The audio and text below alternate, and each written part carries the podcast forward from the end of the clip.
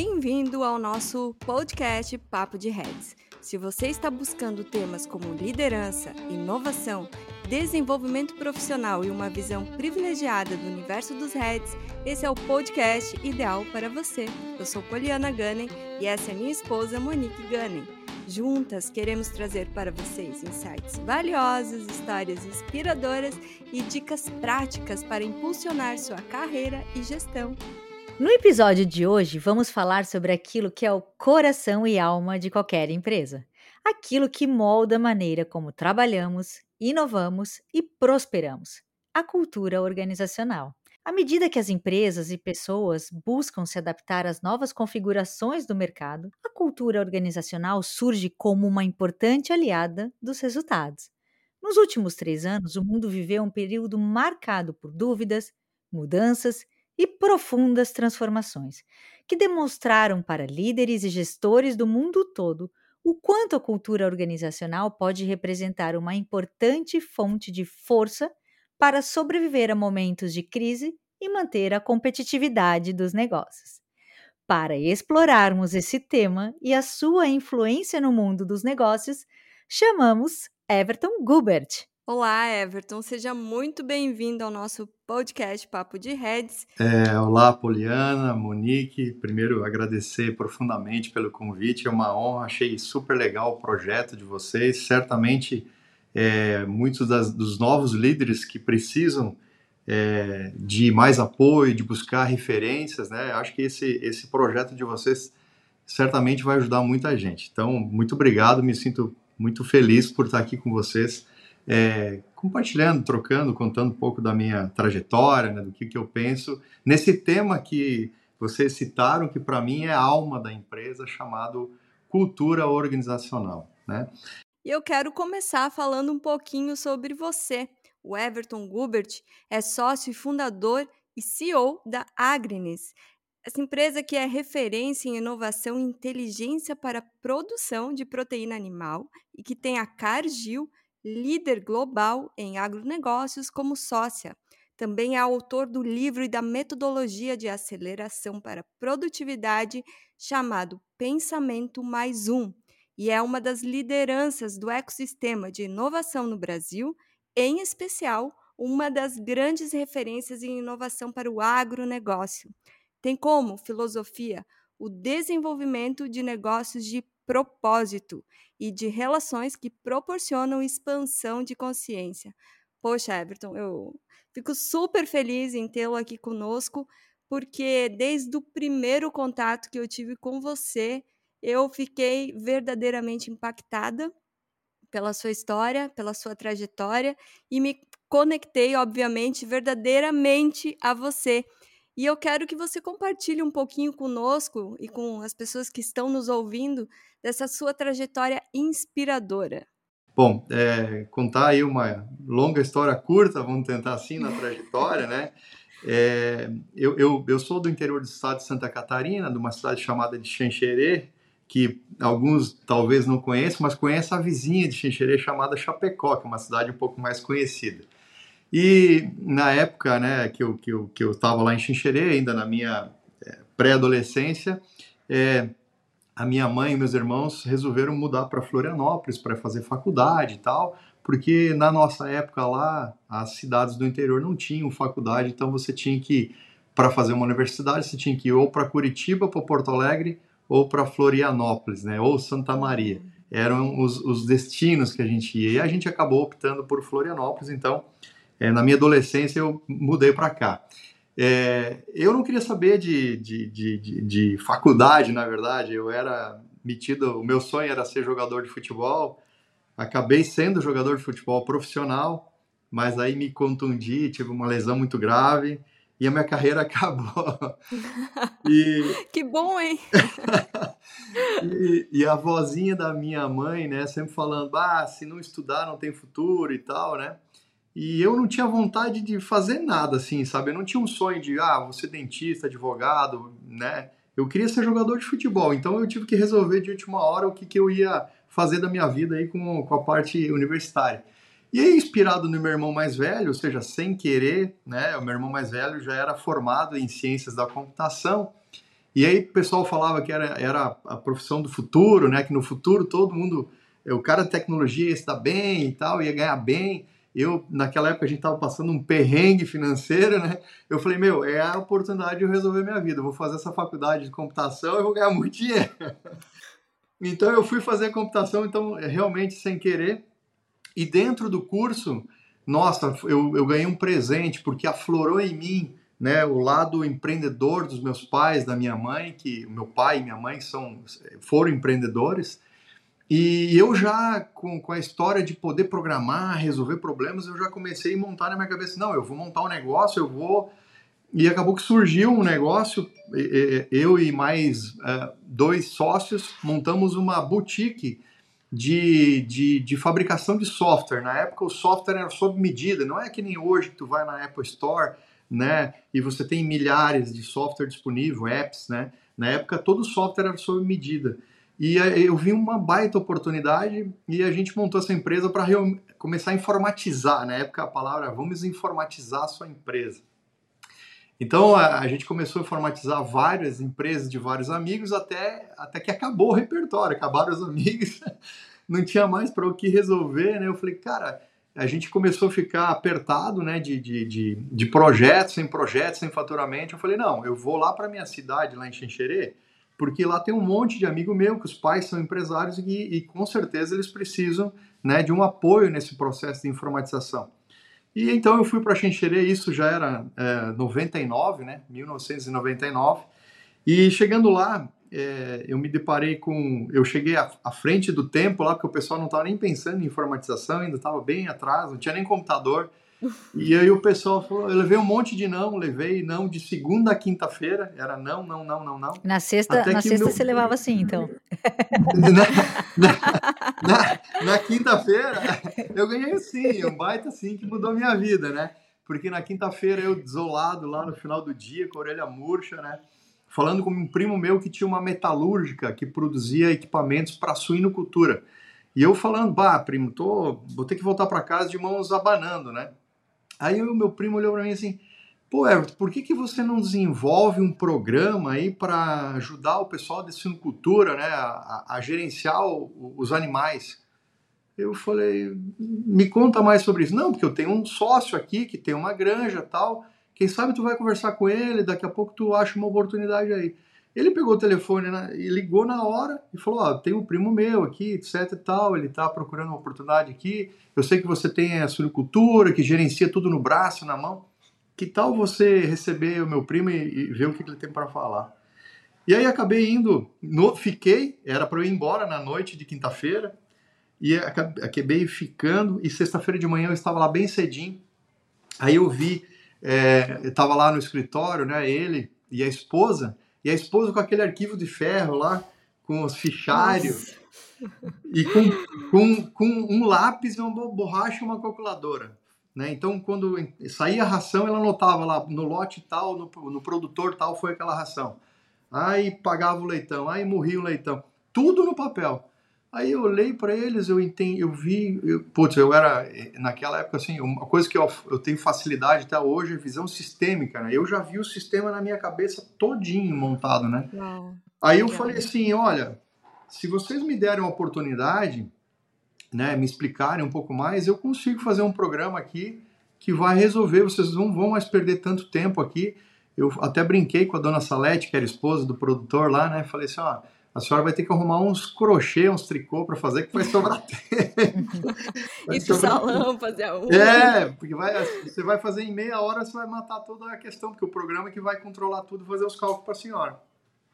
E eles toparam, eu voltei para Florianópolis e, e, falei com meus sócios, gente, achei uma oportunidade.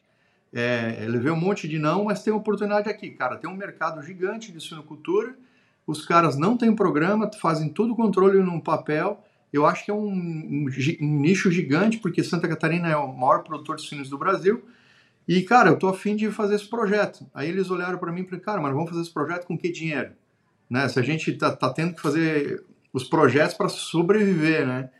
Então a gente não tem dinheiro para investir no desenvolvimento. Quantos meses vai levar para desenvolver? A gente, quem que vai bancar isso aí? E aí um já estava desanimado, um queria para morar no exterior e foi, o outro também. Aí fechamos aquela empresa porque a gente quebrou no caso. Mas eu eu fiquei com aquilo na cabeça e falei, não, eu vou encarar esse projeto. Aí eu liguei para o produtor, né, para o meu primo, para os produtores lá, e falei, olha, gente, se vocês me ajudarem com uma, uma ajuda de custo mínima aí, por seis meses eu faço esse programa. E depois o programa fica de graça para vocês, não precisa me pagar mais nunca mais nada. E eles gostaram de mim e toparam, né? Então, na verdade, foi uma lição também, que foi o meu primeiro investidor anjo, né? Uhum. É, da, da, empresa, que hoje é muito fácil de você ver as, as etapas de investimento da empresa. Foi meu primeiro investidor anjo. E dali, eu fui mergulhei na suinocultura, acabei indo para a Seara, dormi lá numa granja por 82 dias, no, dormi no, no quarto do escritório da granja, né? É, tinha o quarto do gerente, tinha um colchão lá, eu dormia no chão lá, para eu poder aprender e programar, porque eu não, não entendia de suinocultura, né, na prática ali. Eu lia livros, tudo, mas uma coisa é você ler livro, outra coisa é você ver na prática. Eu quis ir lá realmente pegar na mão, né, ver como é que acontece. E, e dali é, eu, eu fui programando, fui fazendo o sistema, e aí acabou que uma grande empresa, né, líder de nutrição, me, me enxergou ali e viu o que eu estava fazendo e falou: Cara, a gente precisa de um programa como esse. Você não quer fazer uma parceria? E, poxa, eu fiquei, imagina, é, super feliz porque. É, e aí, aí mudou toda, toda a história, porque entrou investimento, né? Eu, eu pude rodar o Brasil todo para conhecer a produção de suínos no Brasil inteiro, falei com os melhores especialistas, né? E acabei realmente, é, naquela época, desenvolvendo uma ferramenta muito legal e foi aí que tudo começou e, e, surgiu a minha empresa. Então, em 2001, eu abri a Agrenes, né? Junto com uma sócia minha, que na época era minha noiva. Né? Depois acabei tendo que chamar meu irmão, minha cunhada para ajudar, porque o negócio começou a crescer, né? Enfim, então, lá daquele, daqueles nãos que eu recebi, né? Hoje a Agrenes é, já está em, em, mais de 30 países, né? É, em praticamente todos os continentes e a gente faz a gestão aqui no Brasil, por exemplo, de 95% da produção animal é, de suínos no Brasil é, é, é, é, feita por nós. Eu costumo dizer que quem faz um churrasquinho no domingo, que come linguiçinha, de cada 10 linguiçinhas que são servidas no churrasco de vocês, nove e meia é gerenciado pela nossa empresa. Isso me dá um orgulho tremendo. E é um pouco, talvez, de, tentei encurtar essa história que é muito longa, né? Mas para vocês terem uma ideia do que, que aconteceu nessa jornada. Mas é inspirador mesmo, né? Você vê o que eu falei. Um dia mudou tua vida porque você encontrou uma dor, de repente, depois de tantos nãos, e que bom, porque se de repente você tivesse levado um sim, aí não teria acontecido. E, cara, é sensacional. Você encontrou uma dor, você resolveu um problema e você está em muitos países. Então, não tinha como não compartilhar essa história. Super inspiradora mesmo, assim, obrigada por compartilhar. E é isso, né? Olha quantos pontos você falou aqui, né? Começando já com o lado empreendedor, né? Essa, é, essa é uma veia que é, muita gente tem, mas poucos têm coragem de, de assumir, né? É. Então, é, ouvir as necessidades que a gente chama, né, no design thinking, que é o problema do cliente. Então, assim, vai atrás do problema, né? Hoje nós precisamos fazer empresas que estão aqui para resolver problemas, né? E você fez, Perfeito. né? O não desistir, né, Everton? Foi a dedicação de ir lá aprender, dormir lá perto, né? Ficar junto, ter humildade de dizer eu não conheço do processo, vou aprender né? E, e, veio essa construção de não só uma, mas duas ou outras também, de empresas desde o começo, né? Então, para você, assim, como, o que, que você vivenciou, passou, que você sentiu, assim, que quais foram e são, né, os principais elementos que compõem uma cultura organizacional para que realmente a empresa ela cresça forte, saudável e quem sabe um dia como a sua pode ser vendida ou aí criar essa conexão com outras empresas? É, é você tocou num ponto que é primordial, né? Que é cultura das empresas. Eu, eu confesso para vocês que quando eu comecei esse negócio eu não pensava em cultura, apesar de já ter cultura. Eu já eu claro. já estava formando a cultura da minha empresa, mas eu como era um, um, um empreendedor jovem, inexperiente, eu não tinha dimensão do, da importância da cultura da empresa. Assim que a empresa começou a crescer, que eu precisei trazer mais pessoas, né? Que fui, aí fui realmente implantando gestão na empresa, porque você precisa de vários vários braços de gestão, né? Seja gestão de pessoas, gestão financeira, gestão estratégica, né? Então, ali a gente, desde cedo, eu, eu falei, cara, a gente precisa é, implantar realmente uma cultura e tudo começa, e hoje eu tenho a, a convicção disso, tudo começa pelo propósito.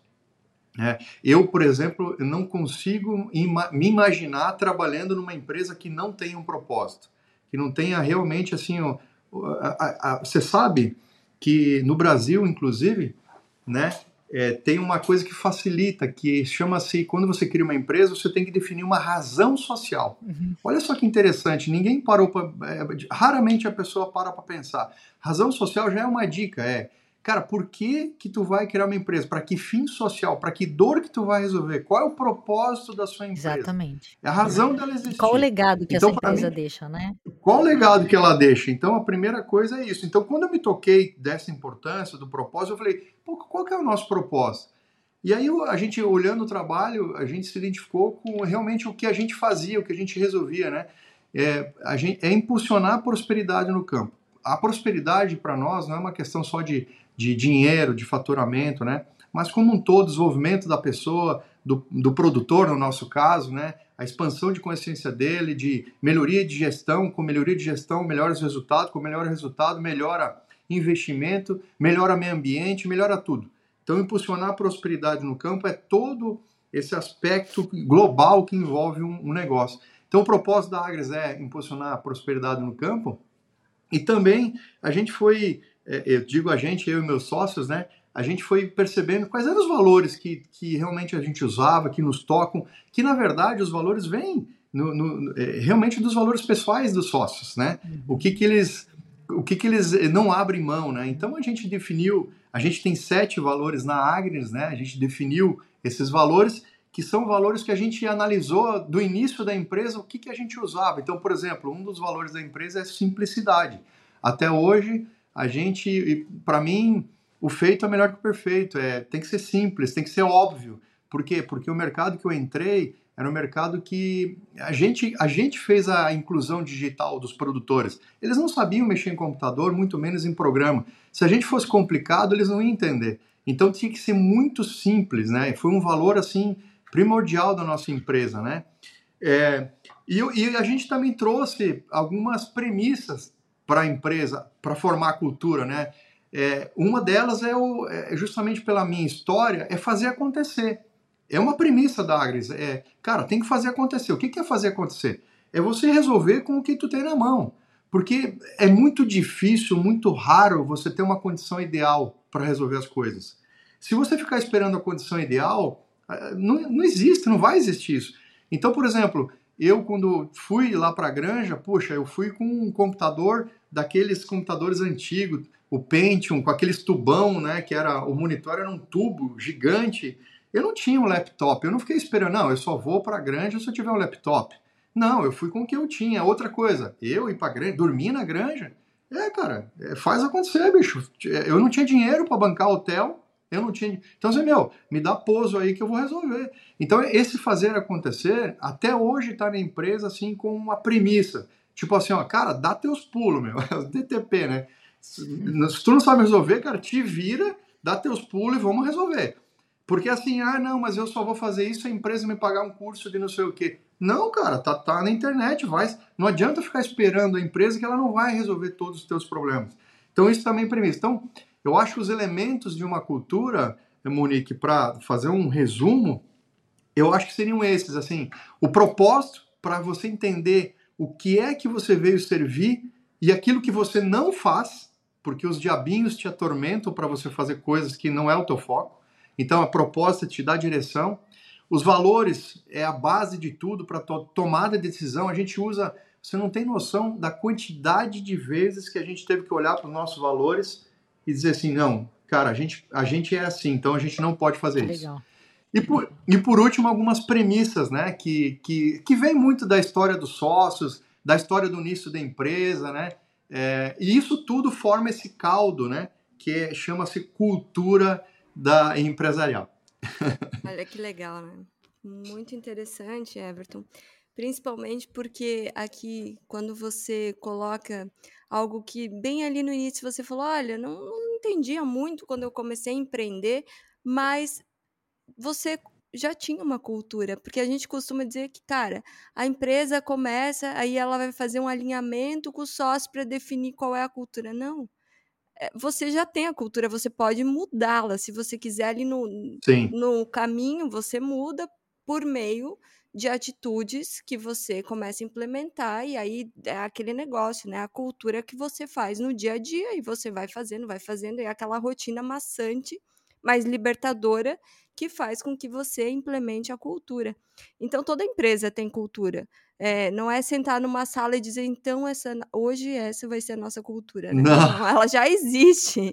Se você ela quiser mudá-la, você vai ter que ter um hábito e disciplina para fazer diferente todo dia, né? É, e para mudar é. uma cultura demora muito são anos. São, são, são e, e eu vou trazer aqui para vocês compartilhar, olha, olha que interessante, uma pesquisa realizada pela consultoria PwC, com 3.200 participantes, identificou que 66% dos executivos ou gestores acreditam que atualmente a cultura organizacional é tão importante quanto as estratégias e o modelo operacional da empresa. Olha, olha esse número, gente, é muita coisa. Além disso, entrevistados cuja organização possui, a empresa, a organização, possui uma cultura distinta e presente na agenda da liderança, que é o que você falou, né? Está ali presente no dia a dia, dizem ter visto ampliação da receita em 48%. Estou falando de ampliação de receita. Cara, isso impacta em tudo na empresa, EBITDA, enfim, em tudo. E nos índices de satisfação dos funcionários em 80%, que, poxa, eu conheço aquela cultura, eu já sei onde eu estou entrando. Putz, eu, eu sei como é ela é aquela empresa, ou aquela empresa é arrojada, aquela empresa tem foco nas pessoas, no, no, no dinheiro, no resultado. Não sei, mas eu, quando eu conheço a cultura, eu sei onde eu estou indo. E aqui, ó, 89% impacto nos clientes.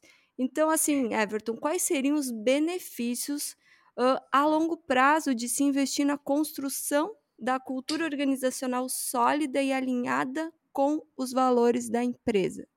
É, nossa, Poli, que legal você trazer esses números, né? Eu, eu se, for, se eu fosse entrevistado, eu falaria que eu seria um dos, dos 66%, com certeza, que diria que cultura representa é a coisa mais importante.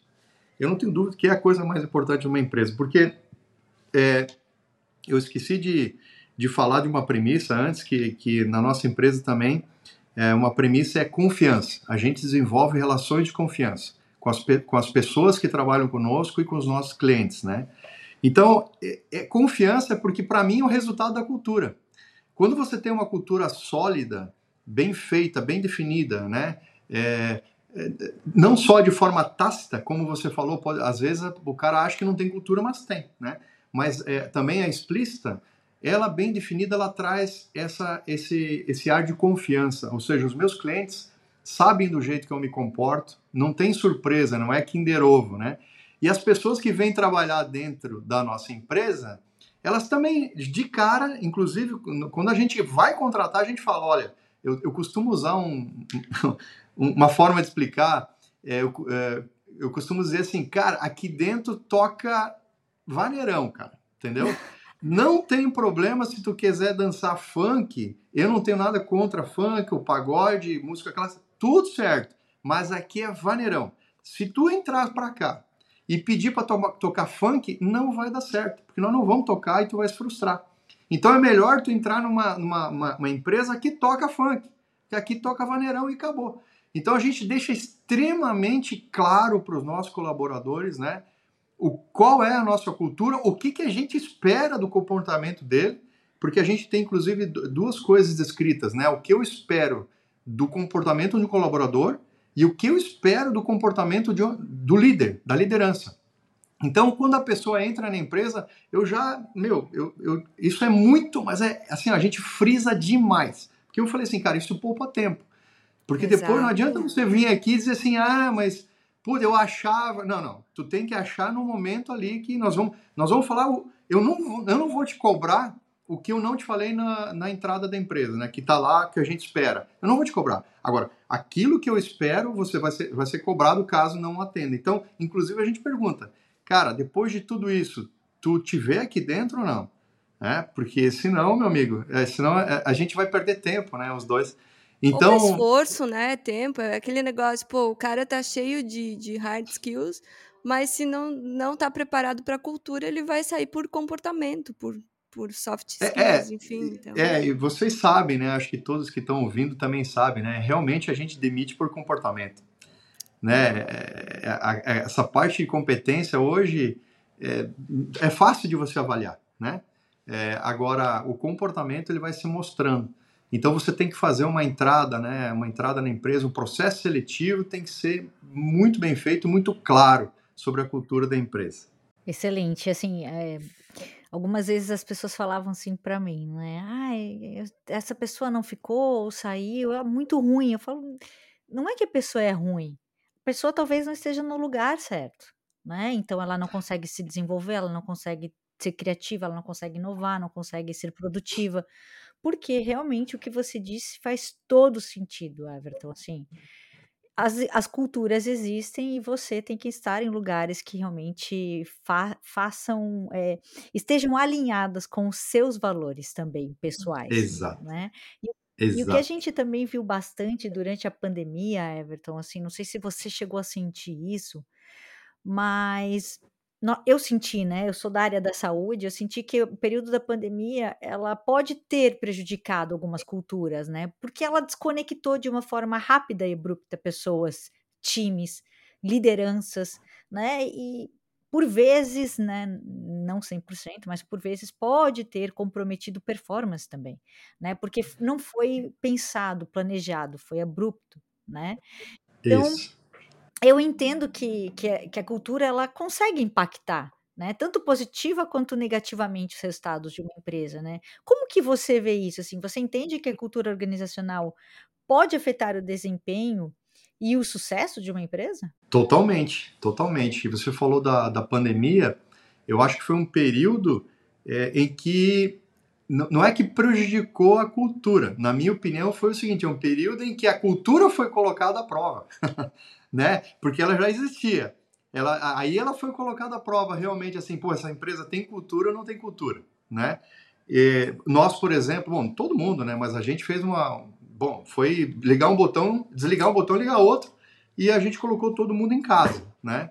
Então, porque a gente tem já uma cultura, por exemplo, a gente tem processos definidos, a gente tem uma cultura alinhada para excelência, a gente tem uma comunicação muito boa entre as lideranças e tal, a gente, muito rapidamente, a gente eh, se estabeleceu e continuou a vida, entendeu? Agora, eu vi realmente empresas que aí, cara, balançaram, né? Balançaram, porque foi colocado à prova e, e, tipo, por exemplo, se você tem uma cultura de você não confiar nas pessoas e você tem que controlar, nesse momento de pandemia, como é que você vai controlar? Exatamente. Então, teve, teve empresa que se perdeu, porque baixou a produtividade, por quê? Porque os próprios colaboradores também só estavam, é, estavam acostumados que tem que ter alguém ali meio que batendo o tambor, né? Então, então eu acho que, a, que, que a, a pandemia trouxe isso, colocou à prova a cultura, e não tenha dúvida nenhuma que ela influencia os resultados, né? Porque, é bom, eu até conheço uma empresa do meu setor que, que tinha, é, é, foi a junção de duas empresas, cada uma tinha uma cultura, né? Uhum. E, e aí, quando fizeram a junção, essas culturas ficaram brigando lá dentro e não encontraram, não encontraram paz. Então, eles perderam a cultura. É uma empresa sem alma. Porque elas não, as duas empresas vinham com histórias magníficas, lindas, maravilhosas, e, e não, conseguiram, não conseguiram fazer uma harmonia né, de, e construir, tá, qual é a cultura nossa agora? Não é você, né, nossa. E não, não conseguiu fazer. E os resultados são, já estão aí, o mercado conhece, estão sofrendo, estão sofrendo. E realmente é um problema de cultura. Então, na minha opinião, impacta totalmente no resultado, porque impacta principalmente nos colaboradores E os colaboradores, se não trabalham, se não rendem bem, se não estão felizes, isso, é, consequentemente, vai chegar nos produtos, no serviço. E aí o cliente consegue entender é, que alguma coisa está errada, né? Então, sem dúvida alguma, impacta totalmente no resultado e no clima da empresa. É, o, o, os clientes finais, os investidores, porque de repente, né, a gente que trabalha no mercado financeiro começa a ver que aquela empresa já não performa mais tão bem, os resultados já não são mais tão favoráveis, e o porquê, né? E aí, olha, pegando esse gancho de tudo que você falou, e, e esse teu exemplo é sensacional, porque quem é do, é, do agro, ou enfim, conhece um pouquinho a história da junção dessas duas empresas, deve estar até sabendo quais são, né? Mas aí vamos falar, né? Então, assim, a gente falou em fusão, né? Porque nesse caso, acho que até foi uma fusão de duas empresas. E aí, então, é, como é que a gente identifica esses sinais de que uma cultura organizacional ela precisa ser reformulada ou reajustada, porque obviamente uma entrou com uma cultura, a outra com, totalmente diferente, e aí, como é que a gente identifica que, poxa, é o momento da gente repensar e ver, a gente talvez essa cultura não seja a melhor para nós, ou até mesmo aquela empresa que foi fundada há muitos anos e de repente com o passar dos anos viu que aquele propósito não era mais tão legal e que precisava mudar de alguma forma ali dentro com seus colaboradores, gestores, líderes, enfim. Conta pra gente um pouquinho como é que pode aparecer esses sinais e como que a gente pode lidar com eles. Olha, eu tenho uma teoria aqui, não é que isso seja verdade absoluta, mas eu tenho uma teoria que, assim, tem, é, tem um fator que, na minha opinião, ele é deixa escancarado quando uma empresa tem um problema de cultura, né? E esse fator chama-se rotatividade das pessoas né? Então, assim, quando as pessoas que estavam lá, que ajudaram a construir aquela cultura, nanana, e houve uma mexida, uma mudança, alguma coisa assim, que começou a balançar essa cultura, elas não conseguem mais se identificar com aquela empresa. Começa a dizer, cara, não era assim. É, é mais ou menos assim, ó, eu entrei aqui para tocar vaneirão e os caras agora estão tocando funk. Mudou, né? Então, então acho que, um, um, acho que os gestores têm que observar quando começa a ter rotatividade de pessoas, né? Perder talentos, é, pode ter certeza que alguma coisa está errada, né? E, e, aí tu vai investigar, pode ver, cara, que a empresa começou a se comportar de uma maneira contraditória, né? Porque as pessoas elas sentem isso, né? Esse clima, puxa, oh, a decisão era tomada assim, agora mudou totalmente Poxa, então o que, que eu vou acreditar? Porque as pessoas começam a ficar perdidas, né? Poxa, eu acreditava nisso e era para fazer isso. Mas agora pode fazer isso aqui também? Poxa, eu não, eu não, eu não me identifico com isso, né? Então, Poliana, eu acho que, sem dúvida, tem que observar a rotatividade das pessoas, né? E, consequentemente, né, as pessoas indo embora, os talentos indo embora, o mercado começa a sentir, né? A entrega da qualidade dos produtos, a forma de interagir com o cliente. Você tem uma ideia? Eu, eu recebi uma, uma, uma infeliz carta de uma, uma grande empresa, né? Dizendo o seguinte: olha, a gente teve resultados terríveis tal, e eu estou chamando todo mundo para colaborar. E como você é meu fornecedor, cara, no mínimo você vai ter que baixar 10% do preço é, se quiser continuar entre os fornecedores. E isso é, isso, é, isso é um recado gigante da cultura da empresa. Né? É, poxa, é, ou seja, ele está me dizendo o seguinte, que fornecedor não faz parte da estratégia. Ele quer preço, quer, sabe? E que o problema, é, o problema que eu tive, o fornecedor tem. Eu não quero trabalhar com uma empresa assim, entendeu? Porque eu não trato os meus fornecedores dessa forma. Eu não transfiro os meus problemas para os outros. Eu tenho que buscar solução interna, não às custas das pessoas, das empresas, né? Então, é, esse tipo de. Quando tem essa mudança brusca, você já vê que tem algum problema de cultura rodando na empresa. Everton, infelizmente a gente está quase chegando ao fim do nosso bate-papo. Acho que a gente ficaria aqui horas conversando, né? Mas para finalizar, eu quero ouvir muito a sua opinião sobre a importância da liderança nesse contexto de cultura, né? Porque uma coisa, né, Everton, é quando a gente trabalha assim fisicamente próximos ou até em locais parecidos que tenham a mesma cultura, né? Outra coisa, né, Everton, a gente quando a gente trabalha em culturas muito diferentes, né? O Brasil é muito grande, né? Então a gente pode falar de cidades, de estados, até outros países, né? Eu eu passei por, por alguns grandes players do Brasil e eu literalmente já trabalhei do Iapoque ao Chuí, né? Então, imagina você, assim, a, a, as diferenças culturais que eu encontrava e eu como líder, eu não conseguia estar próximo no dia a dia desses profissionais, né, Everton? A gente vira as costas, a gente vai embora e o, como que eu fazia? Como que eu trabalhava? Eu gostava muito do processo de ter embaixadores da cultura ou guardiões, né, que ficavam sustentando a cultura ali no dia a dia, né? Porque existe é, essa existe uma pesquisa que demonstrou, uma pesquisa da revista Futuro SA, que demonstrou que 35% dos pesquisados eles dizem que existe muita inconsistência entre o que está lá no mural da empresa, o que é falado, o que é dito e que é realmente praticado pelos líderes no dia a dia. Então, Everton, como é que você entende assim que líderes e gestores podem desempenhar um papel fundamental na, na promoção, na manutenção de uma cultura organizacional positiva? Nossa, e, e, eu acho que essa é a segunda parte principal. Primeiro é ter uma cultura, né, definida. A segunda parte principal, cara, o que mantém essa cultura viva ela é, é saudável é a liderança, né? É, o líder, como você usou uma, uma expressão que eu uso também na nossa empresa, né? São os anjos da cultura, né? As, as lideranças. E nada melhor, cara, não tem nada melhor que o exemplo, né? O, o líder tem que ser o, o primeiro seguidor da cultura, tem que ser exemplar, porque o liderado a gente, a, às vezes, a gente pode achar que não. O liderado está nos observando a todo instante, a todo momento, se você realmente está sendo contraditório. E no momento que você é contraditório, simplesmente se rompe o laço da confiança, que eu falei é, para vocês que na nossa empresa é uma das premissas, né? Estabelecer relações de confiança. Então, o líder, se ele quer ter respeito, se ele quer ter a confiança do seu liderado, realmente ele tem que se comportar de acordo com aquilo que ele prega, né? E, e, e, ele segue, que é a cultura da empresa. Então, assim, como a gente não tem muito tempo, eu só queria dizer que, olha, o líder, é, o, o, a, a, a capacidade de uma empresa, de crescimento de uma empresa, está completamente relacionada à capacidade de desenvolvimento da liderança. E, e a base de, desse desenvolvimento da liderança precisa ser a cultura, precisa ser os valores que ele vive.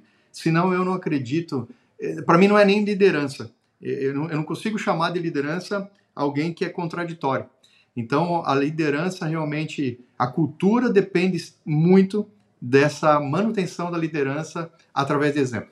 É o hábito, né? O que o, o líder faz, como ele se comporta, ele exige o que ele não faz, ele é contraditório. Bom, é, ele, ele, pede, ele, pede, ele pede pontualidade, mas ele chega atrasado. É, exato. ele, ele, enfim, pede para tratar bem os, os clientes, mas não, não, não trata. Então, ele diz para você, dá, ele dá um comando para você que ele não faz. E aí, poxa, Isso. se perde no caminho, né?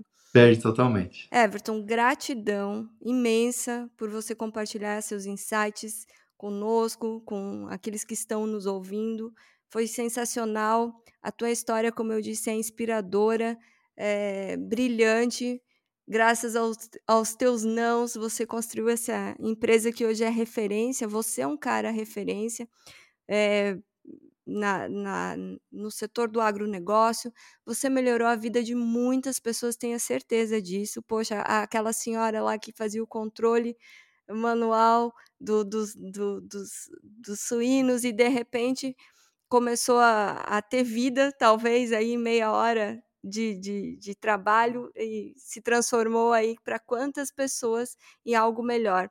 Uh, esses dias até a gente conversou um pouquinho sobre o teu, o teu software e, cara, é sensacional ali o controle, como vocês desempenham, como aumenta a produtividade e isso é melhorar o mundo, né? Você dá qualidade de vida para as pessoas e, e é uma criação muito, muito interessante. Eu saio daqui com a certeza que muitos líderes e gestores vão se inspirar na tua história, que vão pensar ou repensar na sua empresa, na sua cultura e no trabalho é, que a gente também aqui falou sobre pós-pandemia, como né, era antes, como ficou depois. E muito, muita, muita gratidão. convidamos vocês a seguirem o trabalho do Everton Gubert e a conhecer um pouco mais desta incrível jornada de muito sucesso. E se você gostou desse episódio e quer continuar explorando o mundo dos heads de destaque, não deixe de nos seguir no Instagram, Papo de Heads, e compartilhar esse episódio com seus colegas e amigos. Suas opiniões são importantes para nós, por isso não hesite em deixar comentários ou sugestões tópicos para episódios futuros. Quero agradecer a oportunidade, foi um bate-papo sensacional. Vocês dominam o assunto, dá para ver que vocês vivem isso também, já tiveram várias experiências né, nesse, nessa, nessa temática importante que é cultura.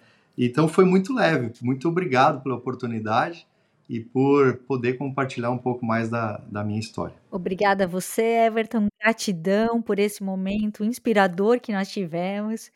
E nós temos um agradecimento especial também ao nosso parceiro aqui do podcast, a DVW, que tem mais de 10 anos de atuação. São diversos serviços premium, incluindo consultoria personalizada para empresas ou profissionais que desejam impulsionar seu marketing pessoal ou empresarial. Para mais informações, acesse dvw.com.br. E lembre-se, uma cultura organizacional sólida é a base de empresas bem-sucedidas e você tem o poder de fazer a diferença. Até o próximo episódio. Continue aprimorando sua cultura e liderança. Gratidão por nos acompanhar e até a próxima!